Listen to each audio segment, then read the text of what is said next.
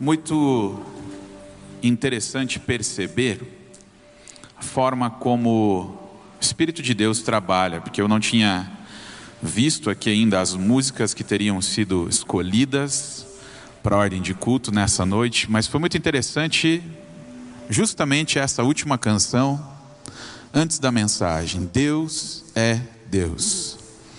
Porque essa canção tem tudo a ver com aquilo que a gente vai conversar nessa noite, tudo aquilo que a gente vai falar da palavra de Deus nessa noite.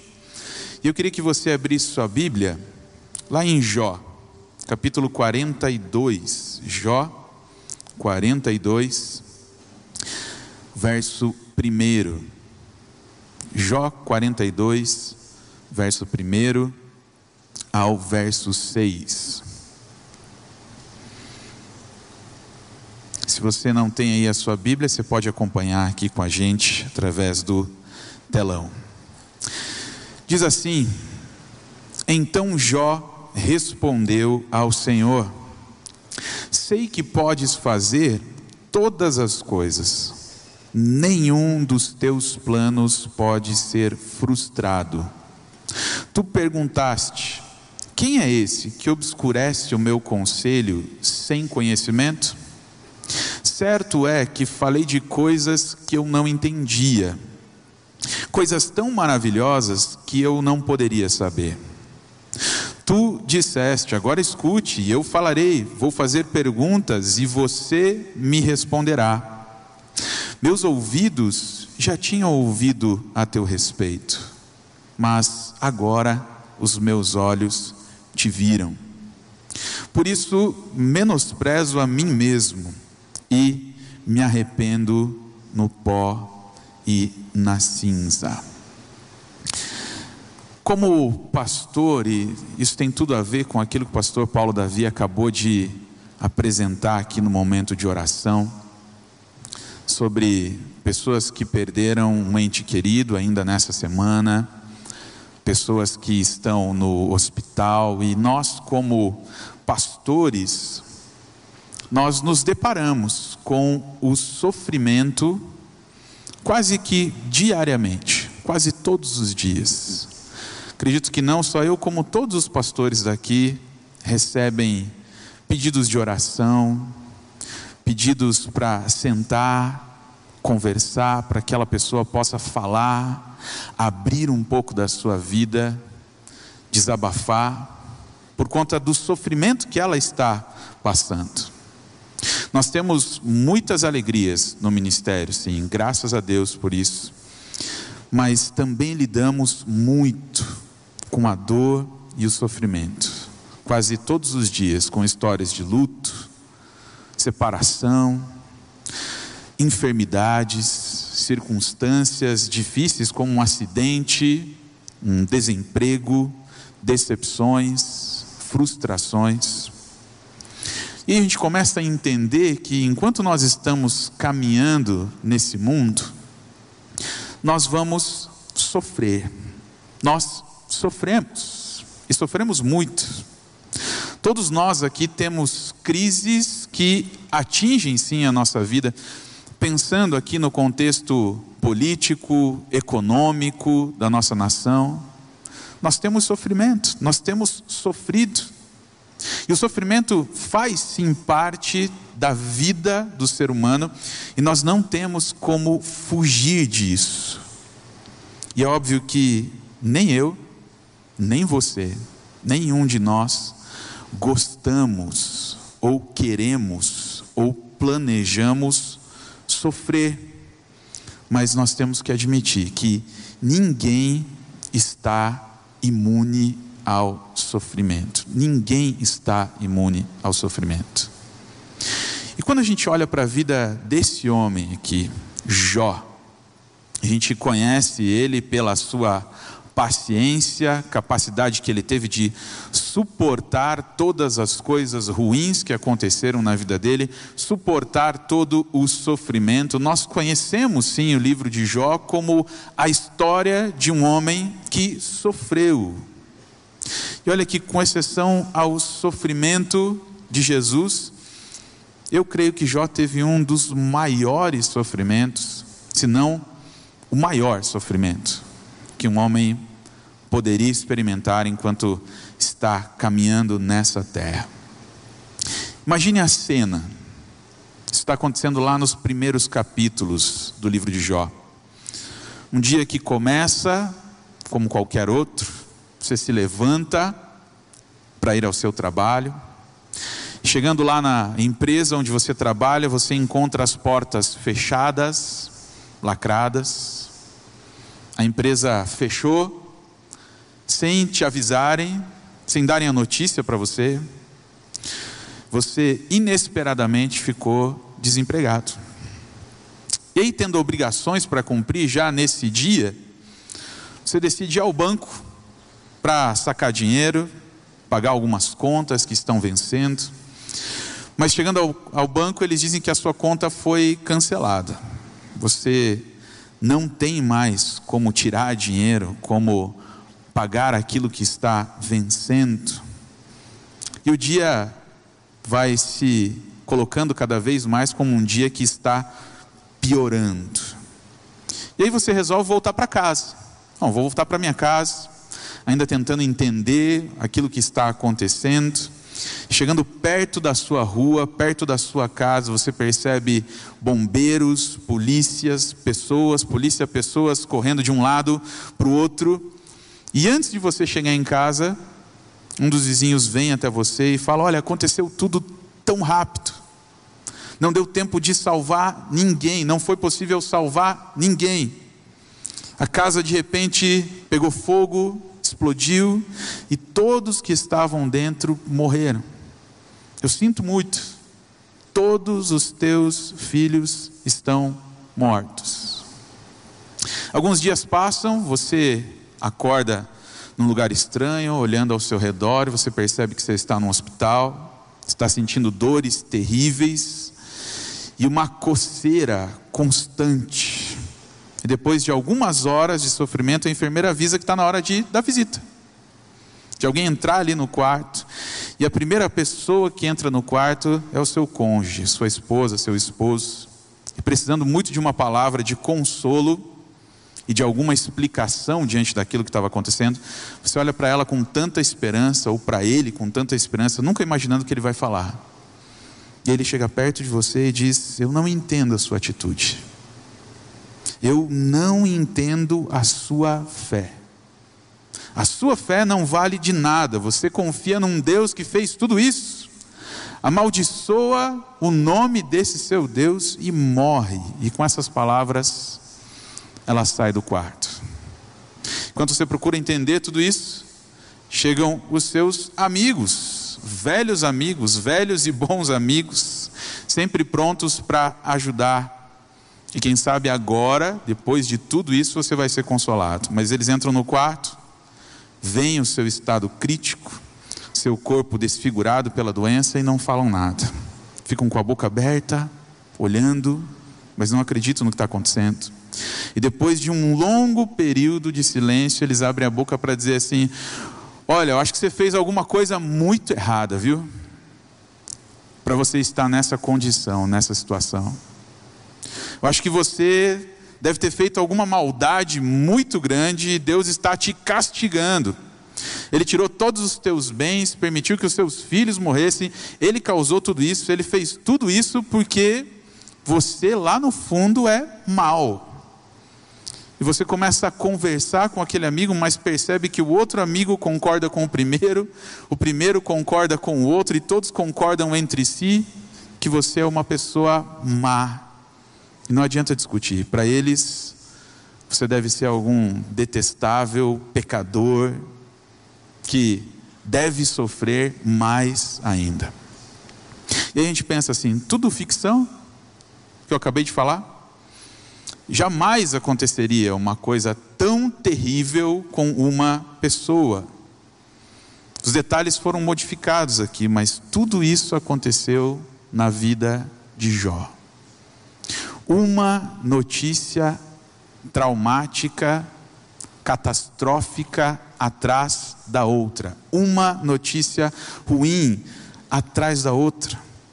Um homem fiel e abençoado por Deus, perdeu num só dia todas as suas posses e todos os seus filhos. Logo em seguida foi atacado por uma terrível enfermidade. A própria esposa foi contra ele. Lá está lá em Jó 2,9, amaldiçoa a Deus e morre. Os amigos o condenaram e discutiram com ele para provar a sua culpa. E a maior parte do livro relata essas discussões, começando lá no capítulo 2 até o capítulo 37, os diálogos de Jó com os seus amigos. E todos os conhecidos dele, até as crianças, o desprezaram. Está lá em Jó 19, 13 ao 19. E quando a gente olha para o sofrimento desse homem, quando a gente olha para tanta calamidade, tanta coisa catastrófica que acontece na vida desse homem, não tem como olhar para a vida dele e também não pensar em alguns sofrimentos que nós passamos ou até que algumas pessoas ao nosso redor estão passando nesse momento. E um grande dilema e uma grande pergunta vem à nossa mente, e provavelmente é a pergunta que não foi feita aqui no livro de Jó: Aonde estava Deus quando tudo isso aconteceu?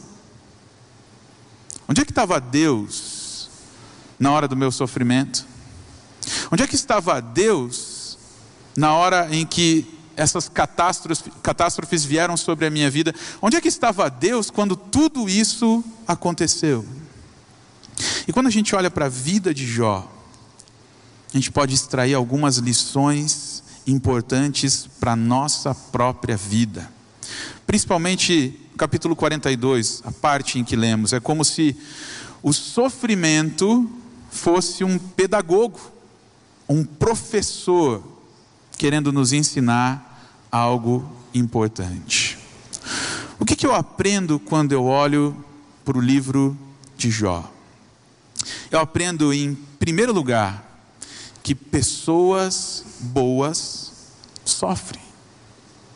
Pessoas boas vão sofrer. Verso 1 do capítulo 42 diz: Então Jó respondeu ao Senhor. Quem era Jó? E talvez o ponto principal do livro é o simples fato de que pessoas fiéis a Deus ainda sofrem nessa vida. Primeiro versículo do livro já define do ponto de vista de Deus, é Deus falando sobre Jó, Jó 1:8. Ele diz assim: Havia um homem na terra de Uz, cujo nome era Jó, homem íntegro e reto, temente a Deus e que se desviava do mal. Quando eu olho para esse versículo, o próprio Deus dando testemunho da pessoa de Jó, a gente começa a pensar que pessoas boas, retas, íntegras, tementes a Deus, também sofrem. A gente pode entender que o sofrimento entrou no mundo, sim, por causa do pecado. Aprendemos em vários trechos bíblicos que a dor e a tristeza atingem as pessoas boas e dedicadas. Jó, um homem íntegro, ele sofreu muito mais do que a grande maioria de qualquer, do que qualquer outra pessoa que não conhecia Deus ali na sua época. Paulo, um servo de Deus dedicado ao Senhor, sofreu muito mais que a grande maioria das pessoas que estavam ao seu redor. E mesmo ali em 1 Coríntios, 2 Coríntios 12, perdão, quando ele pede para que Deus tire o sofrimento dele, tire o seu espinho na carne, Deus recusou o seu pedido. Paulo, homem bom. Independente da nossa integridade, o sofrimento vai nos atingir. E é importante, quando a gente entende que pessoas boas sofrem, sofrem, e é importante também saber por que nós sofremos. Por que nós sofremos? A gente sofre em primeiro lugar porque nós estamos num mundo instável há uma instabilidade nesse mundo por causa do pecado dos nossos pais, Adão e Eva, lá em Gênesis 3, 16 a 19, a gente vê esse relato. Nós estamos vivendo num mundo instável e que sofre as consequências do pecado. Nós estamos andando num mundo cujo sistema é instável por causa do pecado. Nós não queremos as doenças, mas elas existem como parte de um mundo instável. Nós não queremos os acidentes, mas eles acontecem como parte de um mundo instável. Nós não queremos a dor, a separação, o luto, a necessidade, mas tudo isso acontece como parte de um mundo instável por causa do pecado. É como se o sistema tivesse caído. E a gente está fazendo parte disso, de uma instabilidade de uma desorientação, de uma desordem que acontece no mundo. E talvez você diga, mas isso é muito injusto, porque não era eu que estava lá no jardim do Éden. Não fui eu que escolhi comer do fruto da árvore do conhecimento do bem e do mal, e sou eu que tenho que sofrer as consequências do que as outras pessoas fizeram. O grande pecado de Adão e Eva foi sim desobedecer a Deus. Porém, junto com a desobediência, veio um desejo grande pela autonomia, por criar as próprias leis, por andar segundo o desejo daquilo que eu quero fazer e não do que Deus mais quer que eu faça. E se a gente for pensar no jardim do Éden, se não fosse Adão e Eva, querido, seria eu ou você. Porque muitas vezes nós somos caracterizados pelo desejo da autonomia, que nos leva para longe de Deus e que nos faz entender o segundo motivo pelo qual nós sofremos. Nós sofremos como parte de um mundo instável, mas nós sofremos porque nós tomamos decisões erradas.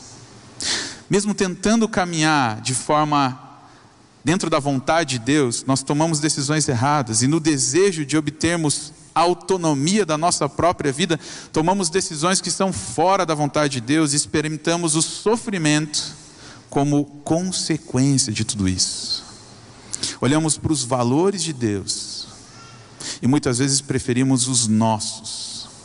E essa decisão traz uma consequência inevitável: o sofrimento.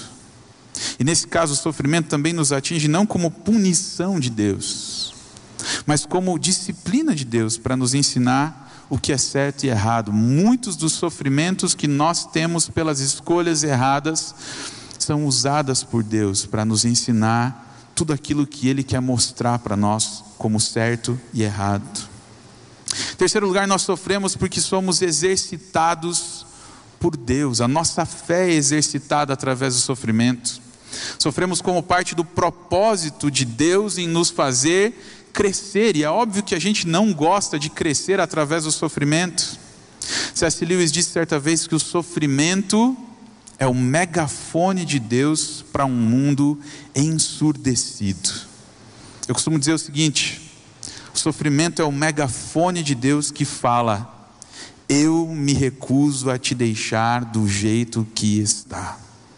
Eu quero te ensinar mais a respeito de mim do meu caráter, da minha bondade, do meu amor, da minha fidelidade. E o sofrimento é esse pedagogo de Deus que nos ensina muito. Nós sofremos em quarto lugar porque nós estamos numa batalha espiritual, como o próprio Jó experimentou. Ele experimentou o sofrimento com base naquilo que o inimigo da sua alma queria fazer, com base na intimidação que ele queria trazer. E nós sofremos porque estamos vivendo em situações em que o inimigo das nossas almas quer nos intimidar e nos afastar dos propósitos de Deus, quer nos levar à murmuração, à ingratidão, à opressão. E nós estamos em meio a uma batalha espiritual e por isso sofremos. Ainda tentando acertar, ainda como pessoas boas, todos nós vamos sofrer. Agora, a segunda coisa que eu aprendo aqui com a vida de Jó é que Deus é maior que o nosso sofrimento. E nós podemos confiar nele. Deus é maior que o nosso sofrimento e podemos confiar nele. Então Jó respondeu ao Senhor e disse, verso 2: Sei que podes fazer todas as coisas e nenhum dos teus planos pode ser frustrado. Um grande dilema que atinge todos nós em meio ao sofrimento, como eu falei no começo, é: onde é que estava Deus quando tudo isso aconteceu? Será que tudo isso é parte do plano de Deus? Será que tudo isso é parte daquilo que Deus quer fazer comigo? E diante da ofensa que nós recebemos de alguém que nos machucou muito, nos perguntamos onde é que estava Deus que deixou isso acontecer? Diante da dor que a perda de um ente querido nos trouxe, onde é que estava Deus por não ter evitado aquilo que aconteceu? Onde é que estava Deus diante do desemprego, da angústia, da enfermidade? Um grande dilema apontado por David Hume num dos seus livros é aquilo que faz com que a nossa alma muitas vezes é, questione dentro do sofrimento que nós estamos passando. Parece que há uma pergunta dentro de nós quando nós estamos experimentando o sofrimento. E a pergunta é a seguinte: se Deus é bom e todo-poderoso, por que, que Ele não evitou o meu sofrimento? E aí talvez nós venhamos nos deparar com algumas respostas, como por exemplo, ou Deus é totalmente bom, mas se diante do meu sofrimento ele foi incapaz de fazer alguma coisa, então Deus não é todo poderoso. Deus não é todo poderoso. Ou a segunda pergunta também é verdadeira. Se Deus é totalmente poderoso e não fez nada diante do meu sofrimento, então Ele não é bom. Ou Deus é bom e não é todo poderoso e por isso Ele é incapaz de fazer, ou Ele é todo poderoso e não é bom, porque Ele não conseguiu evitar o meu sofrimento. E aí entra um pouco da canção que nós cantamos aqui antes da mensagem. Deus continua sendo Deus. A questão não é se Deus é bom ou todo-poderoso. A questão é: Deus é bom e todo-poderoso. Deus continua sendo bom, um Deus amável e sim todo-poderoso. Só que o problema é que quando nós focamos no nosso sofrimento, nós perdemos Deus de vista. Quando eu olho para a vida do apóstolo Paulo, um homem que sofreu muito, eu posso perceber que ele sabia da possibilidade de o sofrimento atingi-lo, mas independente das circunstâncias, ele confiava em Deus. E lá em Filipenses 4, do 11 ao 13, ele diz o seguinte: Não estou dizendo isso porque esteja necessitado pois aprendi a adaptar-me a toda e qualquer circunstância. Sei o que é passar necessidade, sei o que é ter fartura, aprendi o segredo de viver contente em toda e qualquer situação, seja bem alimentado, seja com fome, tendo muito ou passando necessidade, tudo posso naquele que me fortalece. A gente gosta de colocar Filipenses 4,13, né? Como adesivo no carro, como decalque em algum lugar para que as pessoas vejam lá, tudo posso naquele que me fortalece. Mas a gente esquece de olhar os versículos anteriores e pensar naquilo que o apóstolo Paulo está falando. Numa outra versão diz assim: Eu sei estar abatido. Eu sei sofrer. A questão não é se Deus é bom ou todo-poderoso, a questão é: Deus é bom e todo-poderoso, eu sei que eu vou sofrer, mas com a força que Cristo me dá, eu posso enfrentar qualquer situação. Eis que 4,13 quer dizer: tudo posso naquele que me fortalece.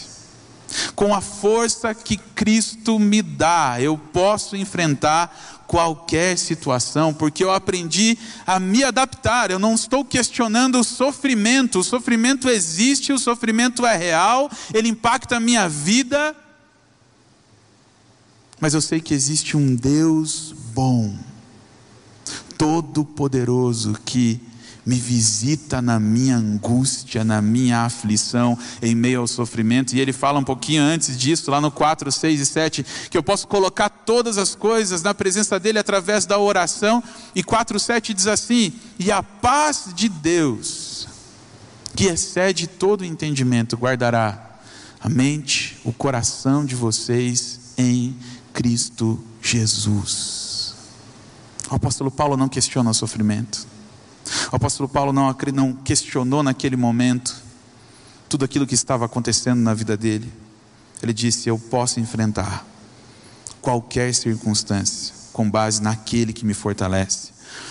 E ainda que eu sofra por causa da minha dor, ainda que eu sofra por causa da minha dor, existe um plano maior.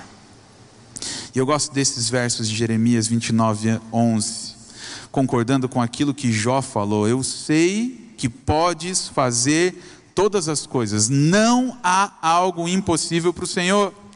E eu sei que, mesmo diante do meu sofrimento, nenhum dos teus planos pode ser frustrado, ainda que eu sofra por conta de um sistema instável, ainda que eu sofra por conta da intimidação do inimigo, eu sei que nenhum dos teus planos pode ser frustrado. E aí, Jeremias 29, 11, concordando com isso, diz: Porque sou eu que conheço os planos que tenho para vocês, diz o Senhor planos de fazê-los prosperar e não de causar dano, planos de dar a vocês esperança e um futuro. Então vocês clamarão a mim, virão orar a mim e eu os ouvirei.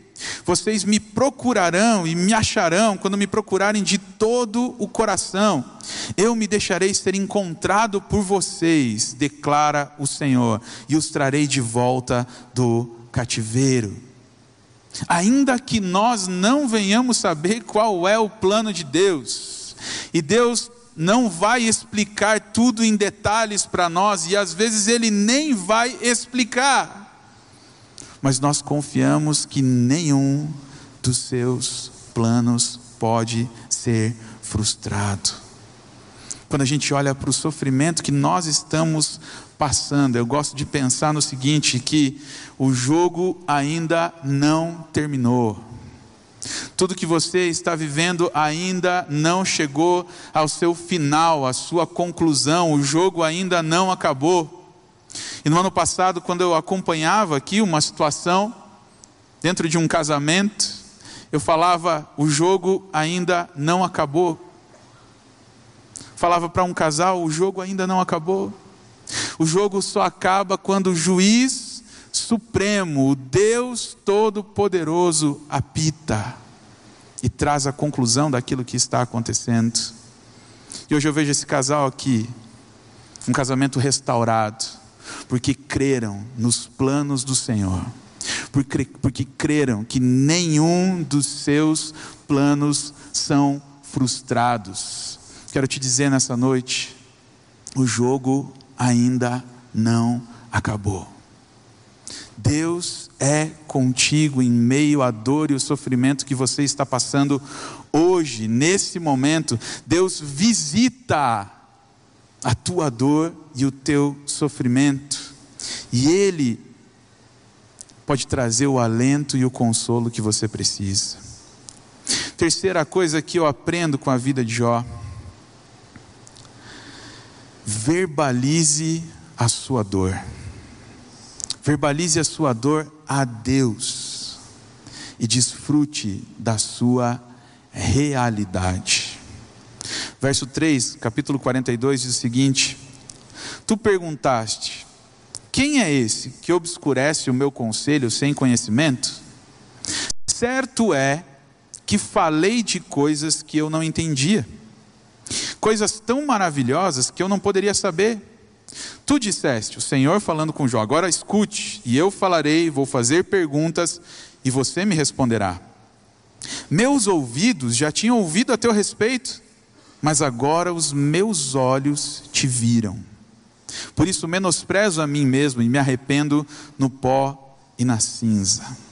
Jó fala de coisas que ele não entende. Em todo o livro de Jó, você vai perceber um contraste claro entre aquilo que os seus amigos acreditavam e aquilo que o próprio Jó acreditava. Em todo tempo, em todo momento, os amigos de Jó chegavam para ele, conversavam com ele, falando de um conceito muito distante a respeito de um Deus que eles conheciam. E quando eles olham para o sofrimento de Jó, eles começam a dizer, a questionar: primeiro, você deve ter feito alguma coisa muito errada para experimentar todo esse sofrimento. Segunda coisa que eles falam, você deve estar em pecado por experimentar todo esse sofrimento. Terceira coisa, você não deve ter fé. Acho que você não acredita em Deus para experimentar tudo isso que você está experimentando, que você está sofrendo. Os amigos de Jó falavam sobre Deus o tempo todo. Os amigos de Jó estavam falando sobre Deus, sobre esse conceito de Deus. E aí você percebe dentro do livro inteiro Jó falando com Deus, não sobre Deus. Enquanto os amigos de Jó falavam sobre Deus, Jó verbalizava a sua dor e falava com Deus, ainda que estivesse doendo muito todo o sofrimento que ele estava passando naquele momento. Jó falava com Deus, ele verbalizava a sua dor a Deus. E ali em meio à dor ele estava desfrutando da realidade de Deus de tal forma que agora no final do capítulo ele está dizendo assim: eu já tinha ouvido o Senhor de, de ouvir falar, eu já ouvi um conceito a respeito do Senhor. Mas depois que eu passei pelo sofrimento, os meus olhos te viram.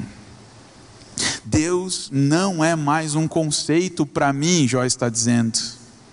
Eu experimentei Deus, eu verbalizei a minha dor, experimentei a sua realidade, e hoje eu posso dizer que eu tenho experiência com Deus. Eu não sei de algo teórico, eu sei de algo prático, e em todo o livro você vai percebendo Jó falando com Deus, inclusive para dizer: Maldito o dia em que eu nasci.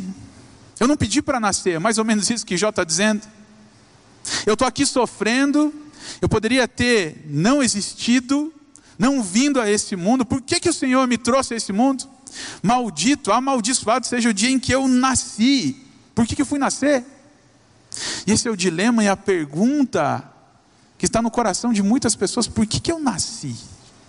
Por que, que eu vim parar aqui? Para sofrer? É só isso? Só que, ainda que Jó questionasse todas estas coisas, ele questionava tudo isso para Deus, não para as pessoas. Ele verbalizava da sua dor para o próprio Deus. E aí a gente percebe que há um ciclo aqui da renovação dentro do coração de Jó, para experimentar a realidade de Deus. Primeira coisa, houve um fato na vida de Jó. Algo aconteceu. Ele perdeu os negócios, ele perdeu os filhos, ele perdeu a saúde. Fato, aquilo aconteceu na vida de Jó. E ele não podia negar o que aconteceu. E a gente percebe que esse fato traz dor. Quando o fato nos atinge, mas nós não conseguimos experimentar a dor, a gente chama isso de negação. A gente não está conseguindo visualizar a dor que aquele fato nos trouxe. Aí a gente entende que se esse fato trouxe dor, como traz dor muitas vezes à nossa vida, como machuca a nossa alma, dói, fere, eu posso verbalizar a minha dor e a dor precisa ser verbalizada. Dor sem verbalização gera isolamento. E quando eu falo, quando eu verbalizo da minha dor, quando eu falo da minha dor, quando eu falo das coisas que estão me machucando aqui dentro, quando eu coloco isso na presença de Deus, o próprio Deus me ajuda a reorganizar as minhas ideias. E a verbalização traz a reorganização, e se ela não acontece, essa reorientação, só a verbalização sem a reorientação vai gerar amargura no nosso coração diante daquilo que nós sofremos. Quando há o fato, quando nós sentimos a dor que aquele fato nos trouxe, quando nós verbalizamos a nossa dor para o próprio Deus, quando Ele nos ajuda a reorganizar as nossas ideias, vem a cura do Senhor sobre o nosso coração. Cura de coisas que nos atingiram, cura de coisas que machucaram muito a nossa alma, que nos trazem sofrimento, que nos trazem dor mas eu posso verbalizar a minha dor para Deus. E eu posso experimentar a paz que a presença dEle me traz. Quando eu era criança, eu era quietinho, mas eu aprontava bastante. E aí eu fui pegar balão, sabe balão? Aqueles balões feitos em casa, bem artesanal. E aí tinha chovido, e aí toda a criançada viu um balão caindo assim. E foi todo mundo para pegar aquele balão, logo depois de uma leve chuva que tinha acontecido. E aí eu fui pegar, junto com outras crianças, a bandeira desse balão, subi numa grade. Sabe aquelas lanças de portão que tem assim? Tem aquela lança de portão que é um losango assim, né? Todas as crianças subiram naquele portão, molhado, e quando eu fui me esticar para pegar a bandeira daquele balão, o meu pé escorregou e aquela lança entrou aqui dentro da minha barriga. Em torno de 15 centímetros, 10 centímetros, 15 centímetros mais ou menos. E aí, sem saber muito bem o que estava acontecendo, eu tirei, olhei e saí correndo. Né? Saí correndo, cheguei em casa, falei para minha mãe: Mãe, machuquei. Parecia uma facada, né? Minha mãe se desesperou. Saiu correndo comigo, levou para o hospital. Eu levei ponto. Aquilo trouxe dor, trouxe sofrimento no momento que estava no hospital para ver se não tinha atingido algum órgão. Fiz o curativo, fiz os pontos lá com os médicos. Depois de algum tempo tirei os pontos. E hoje só sobrou uma cicatriz doeu, machucou. E a cicatriz está aqui para provar que aquilo aconteceu. Para provar que aquilo machucou, que doeu, mas que hoje está curado. Quando a gente olha para a nossa alma, para o nosso sofrimento, para as coisas que aconteceram na nossa vida, seja elas produzidas por nós mesmos ou que pessoas fizeram a nós e o grande sofrimento que tudo isso trouxe. Deus quer fazer com que tudo isso vire uma cicatriz, não para você negar o que aconteceu, mas para que de fato você consiga olhar para a cicatriz, saber que aconteceu, que você verbalizou a dor, mas que Deus curou a sua dor. Quando a gente olha para algumas coisas que acontecem na nossa vida e cada cicatriz conta uma história. Cada cicatriz conta uma história. Quantas cicatrizes você tem, seja de infância, de um acidente que aconteceu, cada cicatriz conta uma história. A maior cicatriz de todas na história da humanidade conta uma história. A cicatriz daquele que morreu na cruz por nós. A cicatriz daquele que sofreu muito para que a sua vida hoje tivesse esperança. E diante de toda a dor, de todo o sofrimento que você está passando agora, nesse momento, queria orar com você para que você possa verbalizar a tua dor a Deus. Lembre-se, pessoas boas vão sofrer. Deus ele é maior que o nosso sofrimento. mas você pode verbalizar a sua dor, desfrutar da realidade de Deus na sua vida, desfrutar da paz que Ele pode trazer a você. Eu queria que você fechasse os seus olhos nesse momento, colocasse seu coração na presença de Deus.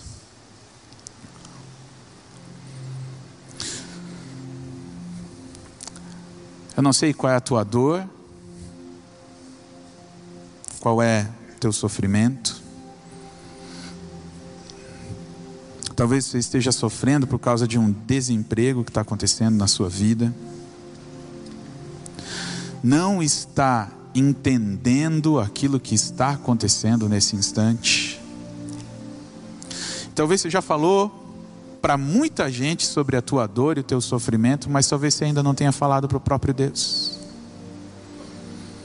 Talvez você está sentindo ferido, machucado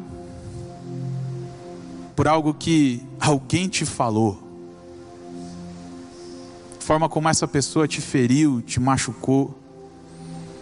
Fato, aconteceu, está doendo, sim, dói mas você pode verbalizar o teu sofrimento a Deus.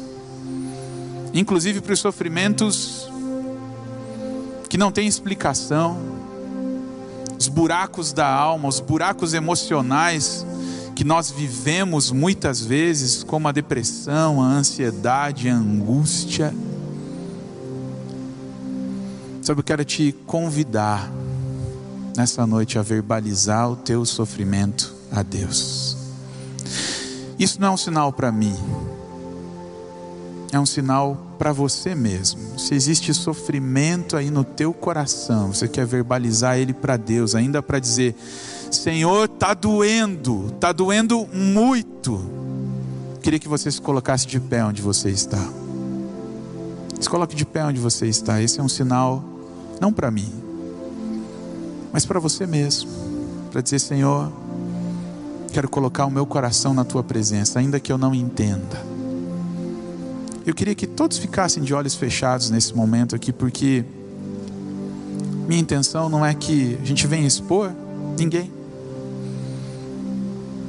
Mas você está sofrendo aí no teu coração. Sofreu a perda, está vivendo o luto, a dificuldade que tudo isso traz na sua vida, no seu dia a dia. Queria que você se colocasse de pé onde você está. Se coloque de pé, na presença do Senhor. Eu queria orar com você. Feche os teus olhos nesse instante. Pai querido, Pai amado, eu quero te agradecer, Pai, porque a tua palavra, ela traz o conforto, o alento que a gente precisa, que a gente necessita, Pai, do Senhor, Pai querido. E quando a gente olha para o sofrimento que Jó teve, tudo aquilo que ele viveu, Pai, ainda que ele não entendesse nada do que estava acontecendo ali, ele pôde entender que pessoas boas sofrem, ele pôde entender que o Senhor é maior do que o nosso sofrimento e continua sendo Deus, independente das circunstâncias da nossa vida. Mas ele entendeu também que ele podia verbalizar a sua dor a Deus. Pai, e eu sei que o Senhor está visitando nesse momento a dor do coração do meu irmão, da minha irmã, Pai. No nome de Jesus, Senhor, visita com teu Espírito Santo, Pai, no nome de Jesus. Que essa pessoa agora seja envolvida pelo teu amor, pela tua graça, pela tua bondade, pela tua presença, Senhor. E que todos possam crer, Senhor, que nenhum dos teus planos são frustrados, Senhor. Abençoa Fortalece os teus filhos que estão aqui, Pai. Escuta a dor do coração, Pai. Mas também segura na mão, Senhor. Traz a orientação, fortalecimento que cada um deles necessita do Senhor, Pai. É assim que eu oro, agradecido ao Senhor e declarando que, independente das circunstâncias, o Senhor continua sendo o Deus da nossa vida, Pai. Em nome de Jesus. Amém. Amém.